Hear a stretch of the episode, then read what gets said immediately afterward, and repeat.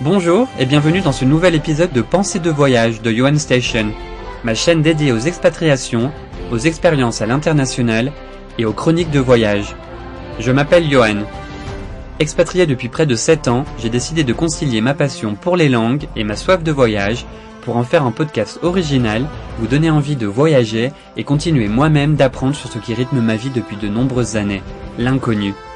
De la curiosité à l'appréhension, de la peur à l'émerveillement, de la perte des repères à l'intégration, en passant par les rencontres, la réflexion et l'introspection, ce sont autant de phases et de sensations que vous nous dépeindre les globetrotters interviewés au fil des épisodes.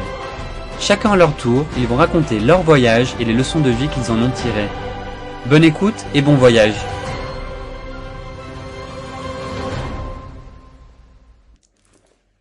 J'accueille Nadège qui va nous parler de son échange universitaire à Suzhou. Salut Nadège, comment tu vas? Salut Johan, ça va super et toi? Très bien, merci. Je suis ravi de, de, voilà de pouvoir faire cet échange avec toi. Donc pour info, euh, j'ai rencontré Nadège à Madrid où je suis basé actuellement et j'ai pensé voilà que ça pouvait être intéressant d'échanger avec toi sur ton expérience en Chine et plus, plus précisément à Suzhou. Donc première question, où est situé Suzhou déjà pour ceux qui ne connaissent pas? Et c'est mon cas. Donc voilà, dis-nous-en un peu plus sur euh, voilà la destination et sur euh, voilà tout ce qui a été euh, tout ce qui a été tout ce qui s'est passé on va dire avant ton départ. Ok, donc Suzhou, c'est une petite ville, disons, quand même une ville de 4 millions d'habitants, en Chine, qui est située vers Shanghai, donc sur la côte est, complètement à l'est de, de, la Chine. D'accord. Au sud de Pékin, pour situer un petit peu. Euh, et, euh, et, du coup, comment t'es venu voilà l'idée d'aller en Chine? J'imagine que c'était dans le cadre de ton cursus universitaire. Qu'est-ce que tu étudiais à l'époque? Et voilà quelle destination t'étais proposée? Ok, oui, bah c'est ça, c'est que euh, j'étudiais en école de commerce. Et euh, c'est vrai que dans ce type de parcours, c'est assez souvent qu'on nous pousse à aller étudier à l'étranger, à faire des échanges, des choses comme ça. Bien sûr, parce que tu, tu, tu étudiais quoi précisément? Le commerce, le marketing? Ouais, le management okay. et moi précisément le marketing international, donc c'est vrai que ça faisait sens. Bien sûr. Et euh, mon école, elle s'appelle Schema et elle a des campus euh, un peu partout dans le monde qui sont donc ses propres campus, ses propres locaux euh, gérés par, par eux-mêmes. Ils en ont un en, aux États-Unis, un au Brésil et un en Chine et un en Afrique du Sud, mais qui n'était pas encore ouvert à mon époque. Et donc, nous, au moment de, de choisir de partir, les États-Unis, on s'est dit, je me suis dit, bon, c'est un peu trop classique, un peu trop commun, voilà. Le Brésil, je me suis dit, un petit peu dangereux, peut-être, ah, pas terrible, je vais éviter. Et donc, il me restait la Chine. Et c'est vrai que moi, en fait, euh, l'Asie, c'était pas du tout un continent qui m'attirait euh, particulièrement à l'origine. J'avais pas spécialement pensé avant. Et puis, comme euh, bah, avec l'école, euh, c'est vrai qu'aller sur le campus, c'était relativement facile. L'école nous accompagne beaucoup pour les démarches administratives et tout ça. Voilà, c'est une autre question justement qui me venait en tête. C'est voilà, quelle démarche tu as dû entreprendre pour pouvoir bah, te lancer dans une telle expérience? Le visa, le, voilà, tout ce qui, qu'est-ce qui s'est passé de ce point de vue-là? Donc euh, pour les démarches, on a quand même la chance d'être bien entouré, bien aidé par l'école, parce que c'est vrai que sinon ça aurait peut-être été un peu difficile, parce que c'est quand même pas un pays qu'on connaît très bien administrativement. Euh, ils nous ont beaucoup aidé pour le visa, ça a été une démarche assez facile. Il y avait quand même, il fallait, il fallait fournir beaucoup de documents. Euh, mais une partie était fournie par l'école et c'était assez clair ce, ce qu'on devait fournir, quel type de visa on devait, euh, auquel, à quel type de visa Est-ce on que devait tu te souviens du, du, nom du, du, visa? Parce que moi je X, me souviens. euh, X1, je D'accord, ok. Parce que je me souviens pour les États-Unis c'était un visa J1, mais je Ouais. pense que ça doit changer en fonction du, du pays. Donc euh, l'école nous avait quand même bien aidé pour, pour le, la partie visa. Il a été délivré assez rapidement. On n'a pas eu trop de, j'ai pas eu trop de difficultés sur ça. Et l'école nous aidait aussi à trouver un logement parce qu'effectivement, s'il s'agissait de trouver un logement soi-même en Chine en ne parlant pas un mot chinois, ça Et à distance en plus, avant même d'arriver sur place, c'est assez. euh, Voilà. On va dire que tu étais vraiment bien encadré de ce point de vue-là. Et tu es, tu es parti avec d'autres personnes de ton université Tu es Oui. parti seul Non? Je suis partie pas particulièrement avec deux amis. C'est aussi pour ça qu'on a choisi la Chine parce qu'on savait qu'on serait euh, trois à partir ensemble. Et c'était quand même un gros, une grosse motivation et c'était un bon point d'appui parce que c'est vrai que seul, je ne l'aurais pas forcément fait, je pense. Ah, bien sûr. Bien sûr. Et du coup, l'arrivée sur place, euh, comment ça s'est passé? Je me dis qu'il y a un gros choc culturel. Est-ce que c'était la première fois déjà que tu partais à l'étranger? Est-ce que tu étais déjà parti à l'étranger? Comment? Alors c'était, j'étais déjà partie à l'étranger, mais pour des, euh, des vacances ou des plus Hmm, courts séjours, séjours un une semaine, deux semaines maximum. Jamais euh, pour y habiter pendant quatre mois. Donc c'était un peu l'aventure. Et puis surtout aussi loin. J'étais rare, je pense que j'étais pas allée aussi loin auparavant dans un pays si différent, bien sûr. Donc c'était, euh, c'était un peu la grande aventure, c'est vrai. Euh, Un peu d'appréhension, enfin pour toi c'était vraiment un challenge, beaucoup de voilà de- Oui. d'excitation et on va dire de l'appréhension. Euh, de l'appréhension, mais finalement peut-être pas autant que j'aurais pu en avoir euh, maintenant que je regarde en arrière et que je vois à quel point c'était euh, quand même la grande aventure. Je me dis j'aurais pu être plus stressée que ça, mais je pense que par mes connaissances, j'étais assez calme. Et tu, tu étais plus jeune à l'époque bien sûr, enfin t'avais quel âge? C'était un début des... J'avais 21 ans, Eh oui, donc un peu plus jeune, ouais. donc je pense qu'il y a l'insouciance, Ah, la ça. jeunesse aussi qui, Ça a joué- aide. qui ont joué, qui ont aidé à, à atténuer un peu le stress. Et, euh, et oui, donc je disais, l'arrivée sur place, comment, comment ça s'est passé concrètement? Ton arrivée, décalage horaire, tes premières impressions, on va dire, quand t'as mis les pieds euh, sur le, le territoire chinois? Euh, L'arrivée là-bas, déjà le premier choc ça a été euh, climatique. Euh, quand euh, on est arrivé, c'est vrai qu'il faisait très chaud, il faisait peut-être 35 degrés et là-bas c'est très humide. Donc c'était vraiment insupportable. Je me rappelle être descendu de l'avion et avoir eu cette impression de me dire mais où suis-je? Je suis arrivé dans un pays exotique, on s'est trompé de destination. très typique des pays d'Asie, on va dire, comme quand Oui. on va en Thaïlande, Vietnam, c'est ces pays-là, donc beaucoup d'humidité. Et c'est pas quelque chose à quoi, auquel on s'était vraiment préparé, donc on Mhm. s'attendait pas forcément à cette euh, météo-là. Donc euh, première chose, voilà le climat. Après, bon, bien sûr, le décalage horaire. Il a fallu quand même quelques jours avant de s'habituer, se mettre dans le rythme, etc. Bon, c'est c'est assez, attendu ça, par contre. Bien sûr, mais avant, à, à ton arrivée à l'aéroport, concrètement, quelqu'un t'attendait, t'as dû te rendre à l'université toute seule, enfin, les, voilà, les, les premiers, euh, les premiers pas, on va dire, dans le pays, sachant que tu parlais pas la langue, ça a été compliqué, j'imagine, non? Euh, alors, le- l'école a mis en place une navette pour nous emmener de l'aéroport à notre logement. Donc, ça a été, on a pu la trouver relativement facilement. Euh, ça, ça n'a- finalement, ça s'est bien passé. Ensuite, par contre, l'arrivée à, notre, à nos appartements, là, ça a été plus compliqué déjà parce qu'on a eu affaire avec l'administration de l'hôtel, enfin de l'appartement, de l'immeuble, on va dire. Et là, euh, la communication directement mis dans le bain, la communication très difficile, voire impossible, inexistante. Ils ne parlent pas anglais du tout? Non. Non, très très très peu ou pas du tout. Dans les endroits les plus touristiques, peut-être quelques serveurs et encore très rares. C'est étonnant, hein, parce que j'aurais pensé justement qu'en Chine, voilà, les gens maîtrisaient euh, assez bien l'anglais, et pourtant... euh, Oui, c'est Surtout vrai. que là, tu étais dans une ville euh, assez imposante, donc Oui. Avec quand même une université, l'université de Suzhou, qui est relativement renommée, avec pas mal d'étudiants étrangers qui y viennent, etc. Donc ça aussi, ouais, un peu assez peu attendu, le, bah, la barrière euh, linguistique énorme. Gros, gros obstacle, on va dire. Ouais. Et tu t'es débrouillé comment concrètement? Un traducteur automatique sur Ouais, euh, le téléphone ouais. Euh, c'est vrai, en fait, euh, Google Traduction nous a souvent sauvé la mise, notamment l'appareil photo avec lequel on peut scanner des produits, des textes, etc., qui nous traduit en direct. Eh oui, Ça, c'était miraculeux. Et ensuite, bien sûr, le traducteur par voix, donc on faisait parler les gens en chinois et le traducteur nous rendait en français. Comme ça, c'était relativement, relativement instantané, parce que c'est vrai que sinon, ça aurait été impossible. oui. Et donc ça suffit, on va dire, pour, voilà, pour pouvoir te établir, on va dire, les premiers échanges Oui, avec les locaux. c'est ça. Euh, t'a permis d'avancer un peu euh, comme ça. Et l'université en question, combien d'étudiants euh, Je y saurais pas dire. Euh, ça, on faisait partie dans les locaux de l'université de Suzhou, donc qui était elle assez grande, je ne saurais pas dire le nombre d'étudiants. Et, euh, mais nous, après, on avait nos propres locaux dédiés uniquement aux étudiants de Schema. Et je sais, je saurais pas dire combien on était en tout, euh, je dirais peut-être euh, 200. D'accord, ah oui, c'était vraiment une petite, euh, petite université. Enfin, là où tu étais basé, en tout cas, vous étiez peu nombreux. Ça. Et, le... et donc vous n'étiez pas mélangés aux, aux Chinois. Et donc on était uniquement avec les étudiants de Schema, donc il y avait certains étudiants chinois qui venaient étudier dans nos programmes aussi, dans notre école, etc. Mais on était quand même une majorité d'étudiants euh, d'étudiants euh, étrangers dans, dans l'école. Et donc pour ça, c'est vrai que c'est un peu dommage parce qu'on n'a pas eu tant d'intégration comme on aurait pu se dire. euh, le premier point le plus facile pour s'intégrer, ça aurait été bah, en cours, en, Bien en sûr. formant des groupes avec les Chinois, etc. Et finalement, on n'a pas eu trop cette occasion-là. Et les Chinois qu'on avait dans nos classes, Hum, ça a été assez, assez difficile de s'intégrer avec eux parce qu'en fait, euh, ben, nous, on restait un peu entre nous et eux restaient un petit peu entre eux Mm. parce qu'on avait des- une si grande différence entre nos de culture, une si grande même de la manière de communiquer, de la manière de travailler. Ça a été assez difficile de, de se mélanger, ouais. D'accord, et donc tu- du coup le, le chinois de, de base, entre guillemets, comment tu le qualifierais? Enfin, difficile d'approche, en termes de, voilà, de, de, de caractère, de... Hum, je les qualifierais quand même de relativement réservés et timides. C'est un pays dans lequel euh, on n'a pas l'habitude de s'exprimer, de lever la voix, de donner son opinion.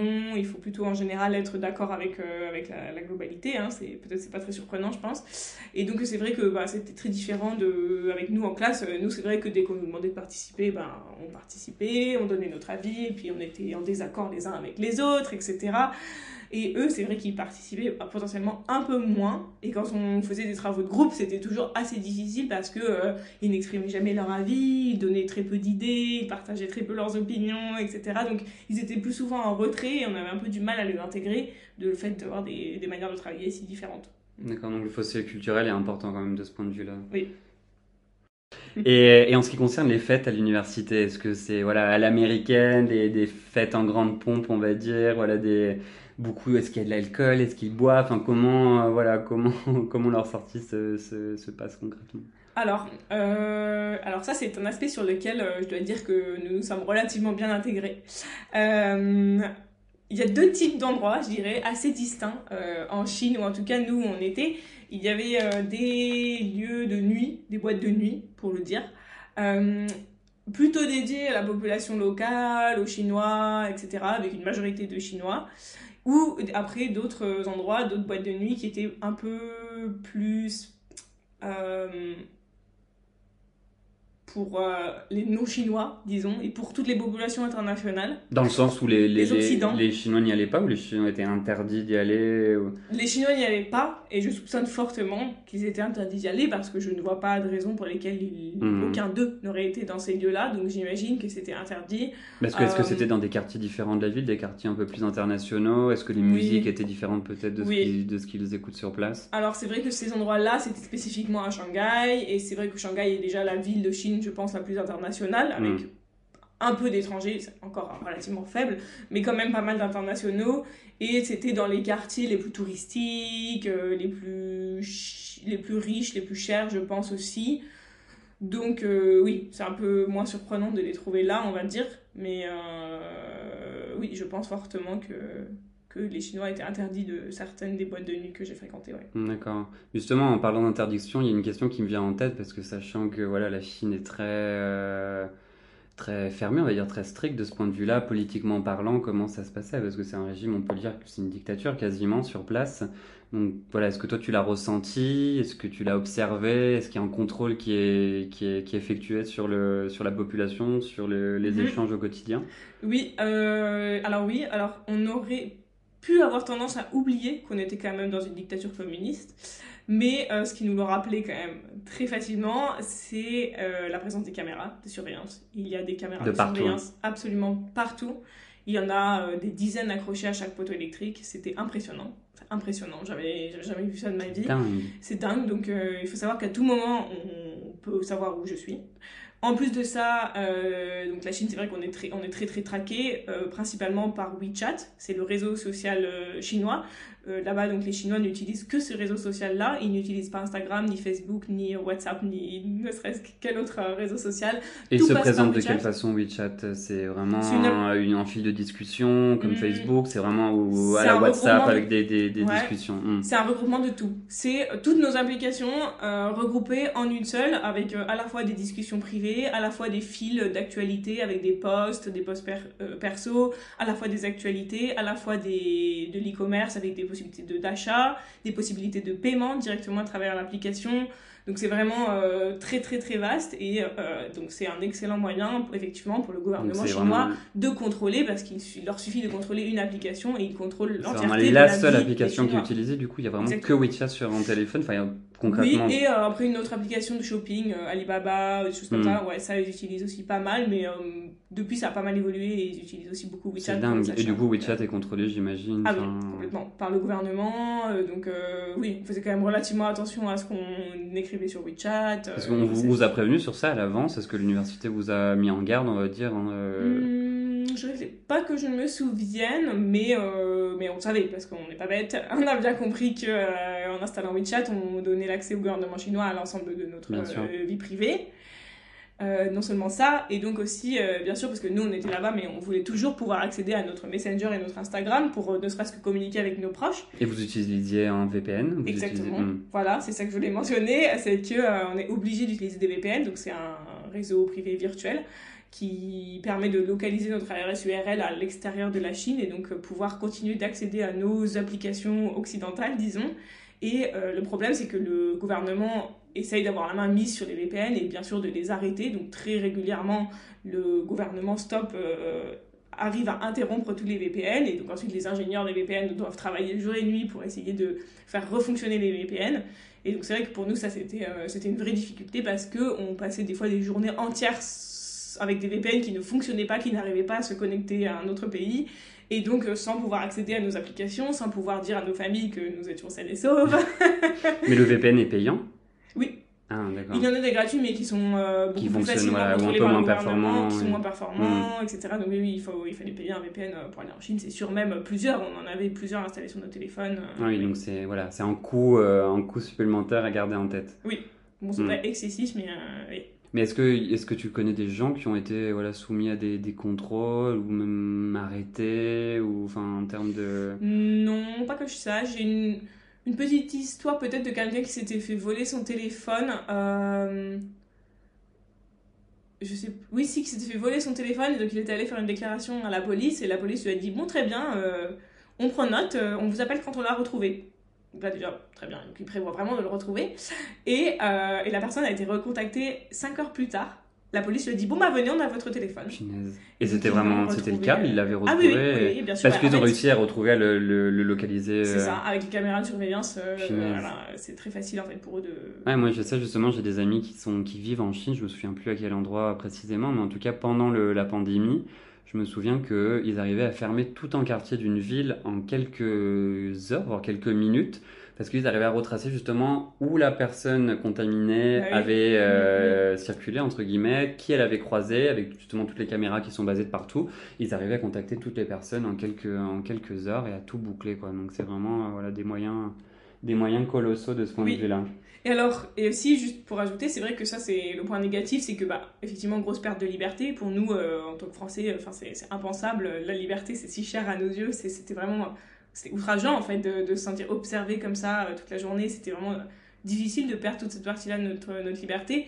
Mais et en même temps, un côté extrêmement positif et qu'on a vraiment apprécié et su apprécier à ce moment-là, c'est vrai que c'est la sécurité. Parce qu'en fait, euh, bah, effectivement, tout est contrôlé, mais effectivement aussi, bah, ça dissuade euh, vachement de, de commettre tout crime euh, pensable, parce qu'en fait, qui que ce soit qui commettrait un crime serait retrouvé et condamné, donc bah, forcément, c'est, ça dissuade. Et j'imagine que les euh, sanctions sont loin d'être euh, ouais, légères. je ne m'y connais pas, mais euh, oui, je pense qu'elles sont loin d'être légères. hmm. Et donc c'est vrai que c'est incroyable parce que tu peux te balader à n'importe quelle heure du jour et de la nuit dans Shanghai, qui est dans une des plus grandes villes du monde, dans les moindres recoins de Shanghai, en étant une femme, en étant habillée de n'importe quelle manière qu'il soit, et se sentir en sécurité, parfaitement en sécurité. À aucun moment j'ai été suivie par quelqu'un, à aucun moment on m'a regardé, à aucun moment rien. Ça c'est vraiment... euh, C'est agréable, on va dire. incroyable, incroyable. Mm. c'est impensable en fait. C'est, ouais.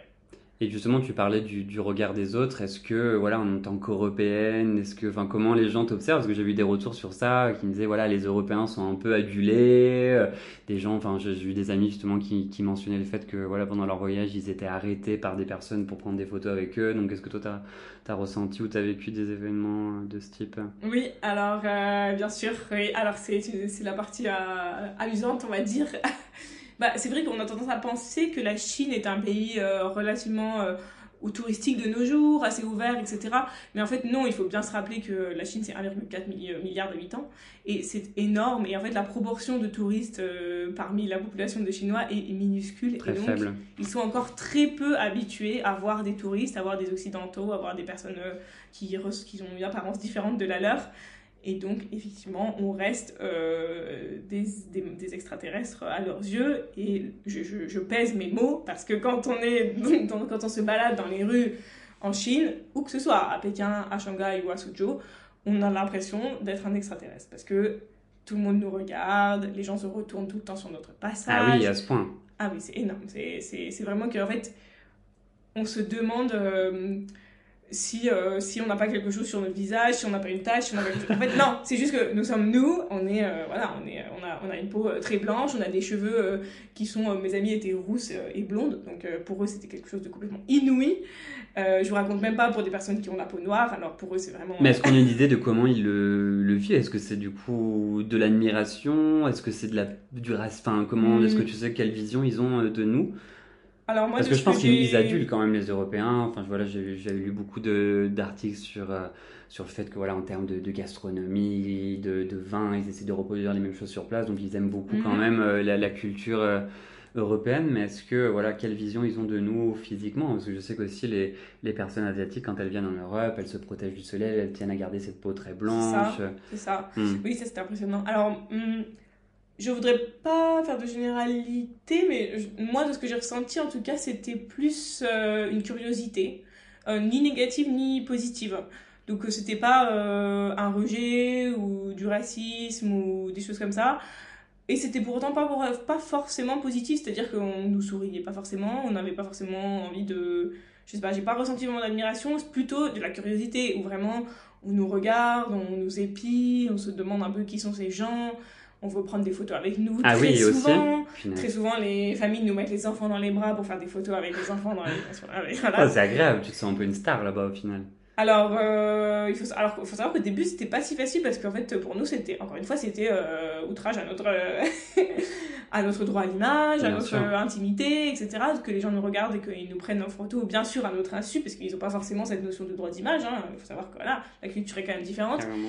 Et donc, euh, pour nous, au début, on, on s'offusquait à chaque fois qu'on essayait de nous prendre en photo, on s'énervait, on disait non, nos photos, nos photos. et c'est vrai qu'en fait, euh, au, bout de, Ouais, au ouais, sur- bout de quelques semaines, on finit par lâcher prise parce qu'en fait, on se rend compte que c'est peine perdue, qu'on comprend aussi que bah, c'est pas négatif et que c'est euh, de la simple curiosité et qu'à leur place, on aurait sûrement fait la même chose. Donc, euh, donc voilà. Donc là, c'est un, point intéressant, tu vois, Ouais. à avoir en tête quand tu te, quand tu te rends dans ces pays-là. Et, euh, et les rencontres, est-ce que voilà, tu as réussi à nouer des amitiés avec des, des Chinois, avec des gens, de, ouais, des locaux? Alors, des Chinois, euh, non. C'était très difficile, de par déjà bah, la barrière de la langue, donc parce qu'il y en a peu qui parlent anglais.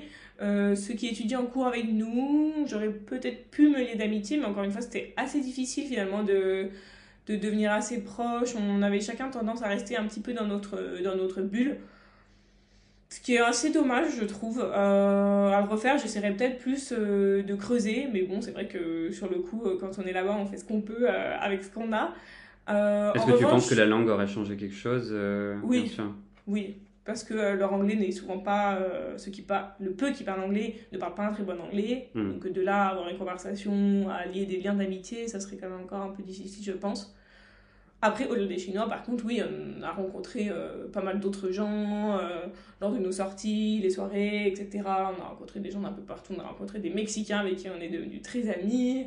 On a rencontré quelques Américains. On a rencontré pas Beaucoup d'internationaux dans l'ensemble. c'est ça. Quelques Français, euh, ouais, pas mal de pays différents. Pas d'amitié très forte, je dirais, mais euh, c'est vrai que avec mes deux amis avec lesquels je suis partie, on avait quand même une amitié assez forte entre nous trois. Vous êtes restés très soudés, on va dire, tout au long du, C'est du ça, séjour. c'est ça. Et je pense que d'une certaine manière, on, on était amis depuis assez peu. C'était un peu une amitié qui naissait, qui s'est développée durant ce voyage avec toutes ces émotions fortes qu'on a partagées Bien sûr, ensemble. parce qu'au final, tu vis tout ça, tu grandis avec elle, tu vis l'expérience avec elle, donc forcément, c'est des mois. amitiés qui se. Et voilà, l'amitié est devenue assez forte et je pense que d'une certaine manière, on s'autosuffisait un peu et on n'a pas forcément cherché à devenir très amis avec, euh, Mhm. avec d'autres personnes. Donc voilà. Très bien. Et, euh, et les voyages, j'imagine que t'es t'es pas resté seulement à Suzhou, t'as dû bouger en dehors. euh, Shanghai, tu parlais, mais est-ce que t'es allé voir voilà, tous ces monuments célèbres, la, la muraille de Chine, des Oui. choses comme ça, ouais. Alors, euh, oui, alors Shanghai, Shanghai, oui, on connaissait très bien. C'est vrai que c'était à, c'était à 20 minutes de train, je crois, de, de d'où on était. Donc, on y était quasiment tous les week-ends, en vérité. Et ensuite, euh, on est allé, donc oui, à Pékin, bien sûr. On a visité la cité interdite, on a visité euh, d'autres, euh, d'autres monuments intéressants, dont bien sûr la, la muraille de Chine, la fameuse.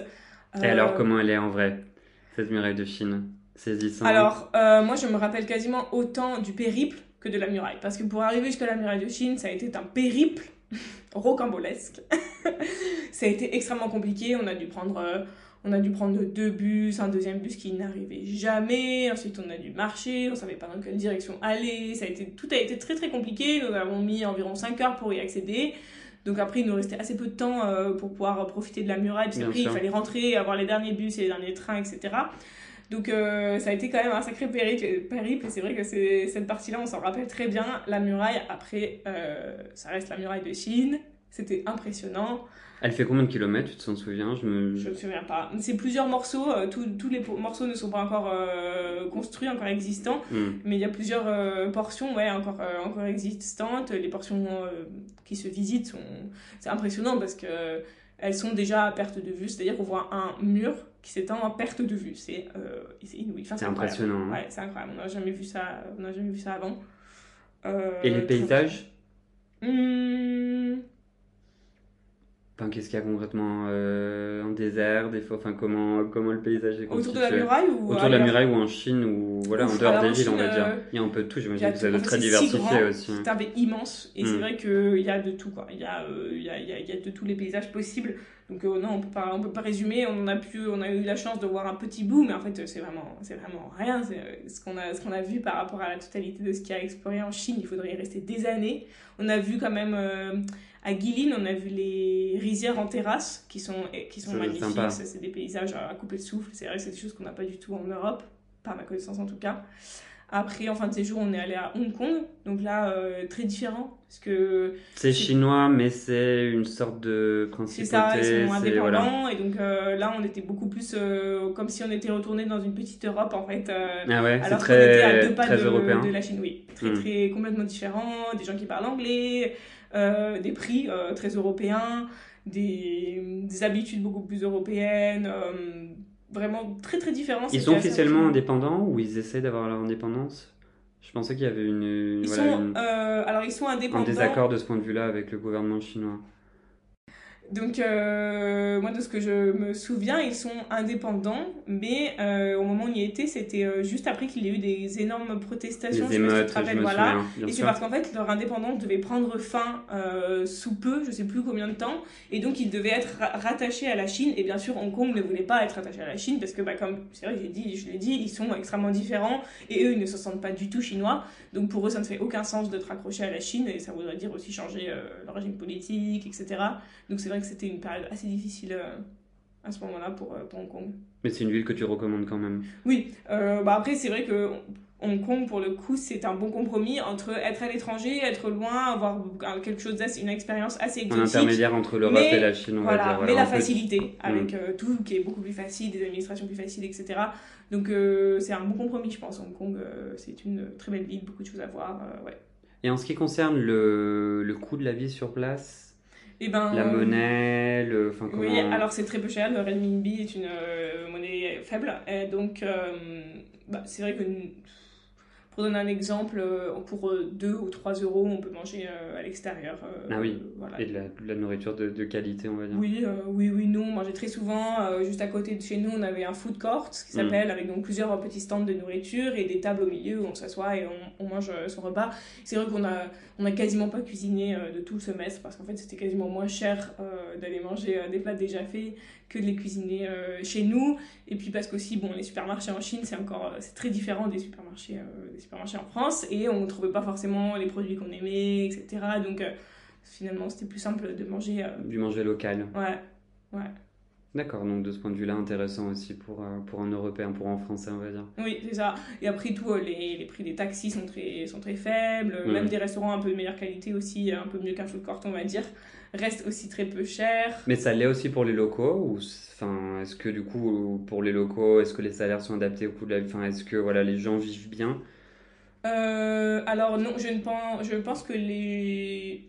Alors comme c'est un régime communiste, de ce que j'ai vu en tout cas, il y avait dans les villes, je ne parlerai pas des campagnes parce que je pense que c'est encore différent, dans les villes, il n'y a pas de personnes très pauvres, je dirais, il n'y avait pas de mendiants par exemple. Mhm. Personne, aucun mendiant, aucune personne à la rue. Peut-être qu'ils sont aussi enlevés, je ne sais pas qui sont. on ne laisse pas de personnes à la rue, euh, peut-être c'est aussi possible. D'accord. Parce que ça donne une mauvaise image et que la Chine contrôle énormément son image auprès des, mhm. des, étrangers surtout. Euh, mais je pense qu'il n'y a pas de personnes très euh, pauvres, car le régime communiste essaye de donner euh, un petit peu à chacun. après, il, a, il y a des très riches, je pense quand même. Mais non, la majorité ont des salaires faibles et ont un niveau de vie bas. Enfin, ouais, c'est une, une, énorme classe basse, je pense. Ah oui, d'accord, j'aurais pas pensé. Euh, d'ailleurs, j'y pense, il un truc qui me revient. On m'avait parlé pendant mes cours d'interculturalité de perdre la face, que le, voilà, le chinois pouvait perdre la face lors des, des interactions sociales. Est-ce que, ça te, est-ce que ça te dit quelque chose? Est-ce que c'est, voilà, tu t'es trouvé dans ce genre de situation? Oui, bah c'est marrant que tu parles de ça parce que c'est, euh, très très typique de la culture chinoise en fait, cette notion de garder la face. C'est qu'au contraire, ils veulent à tout prix garder la face, que pour eux c'est très important de ne jamais perdre la face. Mais qu'est-ce que ça veut dire concrètement? On parle de sentiment, on parle de... parle de... Dans la société, de ne pas avoir tort, de ne pas être nié, hmm. de ne... Ouais, d'avoir, euh, d'avoir raison. Donc ça c'est vrai que ça donne lieu à des situations relativement cocasses. Euh, par exemple, des trucs, euh, des trucs tout bêtes, mais quand on est dans un supermarché et que... ben effectivement, tout est écrit en, chinois, donc euh, c'est très difficile de trouver tous nos petits produits, etc. Et euh, un jour, on voulait trouver, je sais plus ce que c'était, euh, un truc, on va dire, une éponge. D'accord. On avait mis le mot éponge sur notre traducteur. Et on va voir les commerçantes du supermarché, du grand Auchan en plus, et on leur demande où sont les éponges. Et donc, elles nous indiquent Bien sûr, elle ne nous parlait pas parce que de toute façon on comprenait rien. Et elle nous indique à droite. Très bien, donc nous on va à droite, ta la la la et là, on ne trouve pas d'éponge. Donc là, hmm, ok. On demande à une autre personne, où sont les éponges Avec notre petit traducteur. Et là, la personne nous envoie derrière. dans une autre direction. C'est ça. Et là, oh là, là, là on va là-bas. Toujours pas d'éponge. Et là, on demande à une autre. Nana, elle nous envoie à gauche. et donc, comme ça, en fait, et au bout de la quatrième fois, on s'est bien rendu compte qu'en fait, personne ne savait, que personne n'allait nous indiquer où étaient les éponges et qu'elles avaient juste pas pu nous dire, je ne sais pas et voilà, donc en fait, on, est, on ne nous Donc c'était un problème de formation concrètement, la personne ne savait pas où était l'éponge, mais elle ne pouvait pas te dire non, je ne sais pas, par souci justement de, perdre la face et de... Impossible de nous, de nous dire je ne sais pas. Un, une, un chinois ne nous dira hmm. jamais je ne sais pas. Dans les travaux de groupe aussi, ça arrive très souvent quand on pose des questions à nos, à nos camarades et qu'ils ne nous disent pas je ne sais pas ou je ne l'ai pas fait, et ils nous disaient quelque chose, ils trouvaient une sorte de réponse pour garder la face. Une autre chose qui m'est venue en tête, moi pareil, j'avais des images, j'avais vu un reportage sur le. Peut-être que je confonds avec le, Japon, hein, mais le, la pression qu'on mettait justement aux étudiants pour, euh, euh, voilà, pour travailler, pour étudier un certain nombre d'heures par jour. Il y avait vraiment une pression de la part du système scolaire, du gouvernement, des parents, pour que le jeune voilà, chinois étudie vraiment un certain nombre d'heures dans la journée, voilà, au mm. point de laisser peu de temps pour des, des, des activités, on va dire, extra, extrascolaires. Alors moi, je l'ai pas tellement vu au quotidien parce que je n'ai pas, j'étais pas tant en contact que ça avec des Chinois. Mais si, quand même, c'est vrai qu'on a vu que les Chinois en général n'ont pas vraiment de temps libre, n'ont pas tellement la notion de loisir. Parce qu'en fait, euh, c'est vrai que les plus jeunes, euh, souvent qui viennent de la campagne, euh, c'est grâce aux économies des parents qui peuvent aller étudier dans la ville, dans Suzhou, dans l'université la plus proche. Et, et pour eux, ça, ça représente tout d'obtenir un diplôme et de faire des études. Et donc, euh, c'est très important pour eux d'étudier d'arrache-pied. Et, euh, et, ils n'ont quasiment pas de temps libre. Les Chinois, en général, je pense, n'ont pas beaucoup cette notion de vacances. Je pense pas qu'ils aient beaucoup de vacances, euh, de voyages, etc. C'est pas quelque chose Ça fait pas partie de, de, de, leur, culture. de leur culture, de leurs habitudes. Non. Un vrai, un vrai choc culturel dans l'ensemble, non? Ouais, bah, c'est le moins qu'on puisse dire, franchement, c'est un bon résumé, je trouve, parce que cette notion de choc culturel, elle nous a pas mal euh, accompagnés tout au long du séjour. On a eu même euh, 3-4 jours, je crois, de formation à Schema où on avait eu euh, spécifiquement un petit séminaire sur ce sujet-là, du choc culturel. Et c'est vrai qu'on s'était un peu demandé sur quoi ça allait porter ce séminaire, parce que c'est une notion vaste et on ne savait pas trop qu'est-ce qu'on pouvait creuser là-dedans. Et c'était en fait très intéressant, on nous avait expliqué, je me rappelle très bien, cette notion de choc culturel avec une espèce de courbe qui, euh, qui disait que euh, à l'arrivée dans un pays euh, très différent, on avait toujours un moment où on était très haut, où on était un peu par, par l'exotisme. On a tous connu cette ascension du début, les premiers mois, voilà les nouvelles rencontres, la nouvelle culture, les fêtes, les, les découvertes, les expériences, etc. Super, donc les premiers jours, les premières semaines, voilà, plein de choses positives positives. Et puis petit à petit un espèce d'effondrement et une chute jusqu'à arriver au plus bas et c'est vrai que nous, c'est assez ce qu'on a vécu avec, euh, avec euh, voilà l'arrivée, toutes les nouvelles choses à découvrir, euh, visiter un peu, commencer à découvrir Shanghai, etc., l'émerveillement, tout ça. Et au bout de quelques semaines, assez rapidement quand même, je trouve euh, la chute avec, bah voilà, ce que je disais, l'énervement des gens qui nous prennent en photo, l'énervement des VPN qui ne fonctionnent pas, d'être coupé du monde, les difficultés de communication, les difficultés administratives, WeChat qui ne fonctionnait pas comme on voulait, on ne comprenait pas grand-chose, etc. Donc là, down, on arrive au bas de la, de la courbe. Et petit à petit, la remontée pour remonter euh, vers le haut de la courbe. et tu là, finis par accepter en fait les défauts de la culture, les défauts du pays. Et justement, c'était ça qui est intéressant, c'est que on finit par euh, réaliser et par accepter que c'est un pays différent avec une culture différente et on finit par arrêter de se dire mais pourquoi ils font ça? Ils font ça c'est mal et euh, ils crachent dans la rue, c'est sale. Et voilà, on finit par accepter qu'en fait, les gens sont différents, qu'ils ont des habitudes différentes, des cultures différentes, et que ici, c'est comme ça que les choses se font. Et que si on va habiter là pendant 4 mois, il va falloir euh, s'y habituer, il va falloir se dire que c'est ça notre nouvelle norme. Et donc, c'est ce processus-là de remontée et d'acceptation. Et à la fin, c'est vrai qu'on a bien senti qu'à la fin du séjour, on était, je dirais pas complètement acclimaté, parce qu'on s'acclimate jamais vraiment à la Chine, mais en tout cas, beaucoup plus intégré qu'au début, beaucoup plus sereine. Euh, à rigoler de tout, à prendre les choses beaucoup plus, euh, beaucoup moins beaucoup plus à la légère, etc. Et, euh, et voilà, finir sur, sur une remontée de courbe et voilà, le plaisir d'être en Chine et profiter de chaque instant. Et le séjour a duré combien de temps au total, tu disais? 4 mois. 4 mois. Donc tout ça en 4 mois. Donc l'ascension du début, la, la, période de, de, de dépression entre guillemets, de voilà, de, bah, et ensuite l'acceptation des. Et c'est vrai que c'était intéressant parce que c'est un phénomène qui a été assez bien étudié, ce phénomène de, de choc culturel. Et, euh, et quand, on est, quand on a eu cette courbe devant nos yeux et ces explications, on s'est dit mais c'est exactement ça, c'est exactement ce qu'on a vécu en fait. C'est, euh, on se fait pas des idées et euh, on n'est pas parano. Bien sûr. c'est vraiment, euh, c'est vraiment quelque chose qui se passe et je pense que beaucoup de gens l'ont expérimenté déjà. Ouais. Et même certains le vivent très mal. Hein. J'ai connu des gens qui ont, même en Europe, qui ont vécu très mal l'arrivée, cette période justement de, de, down que tu, que tu définis et qui ont dû justement rentrer en France parce qu'ils n'arrivaient pas à s'acclimater, mmh, mmh. à faire face justement à tous ces obstacles, obstacles pardon, à tous ces défauts du, voilà, de, de, de l'acclimatation, on va dire. Mm. Et, euh, et on, m'avait même parlé du choc culturel inversé. Donc le Exactement, moi aussi. Voilà, le mm. fait de quand tu rentres dans ton propre pays, moi je l'ai vécu quand je suis revenu des États-Unis ou quand je suis revenu d'Australie, même si c'était très court. Mais voilà, le fait de devoir se réhabituer à la France, de retrouver un peu les, les défauts de notre pays, on va dire, on les connaît tous, et le fait de, de, de, de voilà, de, de, se reprendre tout ça dans la, dans la figure et de devoir voilà, se refaire à sa propre culture. Tu l'as vécu toi aussi, du coup tu... Ouais. Oui, oui, aussi, euh, nous on est rentrés, c'était les fêtes de Noël, donc c'était le petit côté bien, c'est qu'on arrivait dans un moment festif, donc c'était un petit peu plus simple pour se réintégrer, mais ce qui été très très difficile, ça a été de, bah, de, se, ouais, de, se, de, se de se réhabituer à la vie en France, à la vie que l'on connaissait, à notre vie de tous les jours, à notre quotidien, euh, sans tout cet exotisme, sans ces expériences, etc. Et surtout, le plus difficile, je pense, pour moi en tout cas, ça a été de ne pas pouvoir partager pleinement mon expérience. Je pouvais vraiment partager ce que j'avais ce que, ce que vécu avec mes deux amis qui étaient là avec moi euh, tout le temps. Sinon, en fait, euh, c'est toujours que des, des bouts d'expérience, des petits récits, des petites histoires. Et en fait, euh, j'arriverai jamais à retranscrire la totalité de mon expérience. Et c'est extrêmement frustrant parce qu'on aimerait pouvoir euh, faire partager ça à nos proches, à nos familles, etc. Moi, je me souviens, c'était frustrant aussi le fait que les gens comprenaient pas ce que j'avais vécu, parce que la plupart de mes amis ou de mes proches n'avaient pas vécu voilà une, telle expérience et j'avais la sensation de ne pas être compris en fait. C'est ce qui est difficile aussi le fait que quand je, quand tu rentres t'es pas forcément entouré de personnes qui ont vécu la même chose que toi ou qui étaient avec toi sur place. Et donc ce sentiment un peu de euh, ouais de, de, solitude en fait d'incompréhension de, ne pas être compris justement par euh, par les gens qui t'entourent, même si voilà, c'est des gens de ta propre culture ou de ta propre famille, c'est quelque chose qui n'est pas, pas toujours très simple. Et du coup, combien de temps ça durait cette période-là pour toi? Est-ce que tu as pu te, te réacclimater rapidement? Est-ce que c'était... J'ai dû me suis...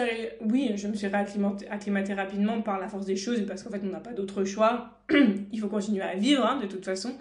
Euh, mais euh, pour moi, la Chine, ça aurait été une expérience... Euh, marquante à, vie et euh, j'en parle encore tous les jours, j'y pense tous les jours, il y a forcément quelque chose dans la journée qui va me rappeler une anecdote en Chine. C'est un voyage qui me quittera jamais vraiment en fait. Et ton bilan, ce serait quoi du coup? C'est la plus belle expérience que tu as eue jusqu'à présent? Enfin, en tout cas, la plus dépaysante Qu'est-ce que qu'est-ce que t'en tires comme, euh, oui. comme, euh, comme conclusion? Je dirais que c'était la plus dépaysante, c'est sûr. Euh, la plus belle, d'une certaine façon, aussi. Une expérience durant laquelle j'ai énormément grandi, énormément changé, énormément appris, découvert. C'est une métamorphose, surtout à 21 ans. Hein. Ah oui, c'était incroyable incroyable. Euh, J'en retiens aussi l'amitié qui s'est créée avec mes, avec mes deux amis et qui, je pense, restera encore pendant de longues années.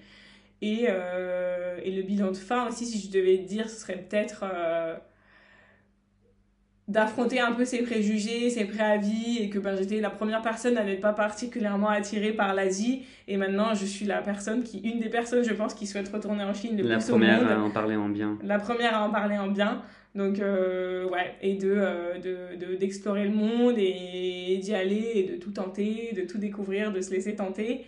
Et Ouais, de dire non à rien car euh, chaque petite chose peut être une expérience incroyable en fait. Comme souvent quand on est à l'étranger, je pense. Donc, euh, ouais. C'est une, une, belle conclusion en tout cas, on va s'arrêter là. Je te remercie pour, euh, pour, ton, pour, bah, pour, ton témoignage, pour avoir partagé avec nous toutes ces, toutes ces aventures et, et tes conseils aussi sur la culture chinoise. Et je te souhaite une bonne journée. Merci Johan, c'était un plaisir. À bientôt. À bientôt.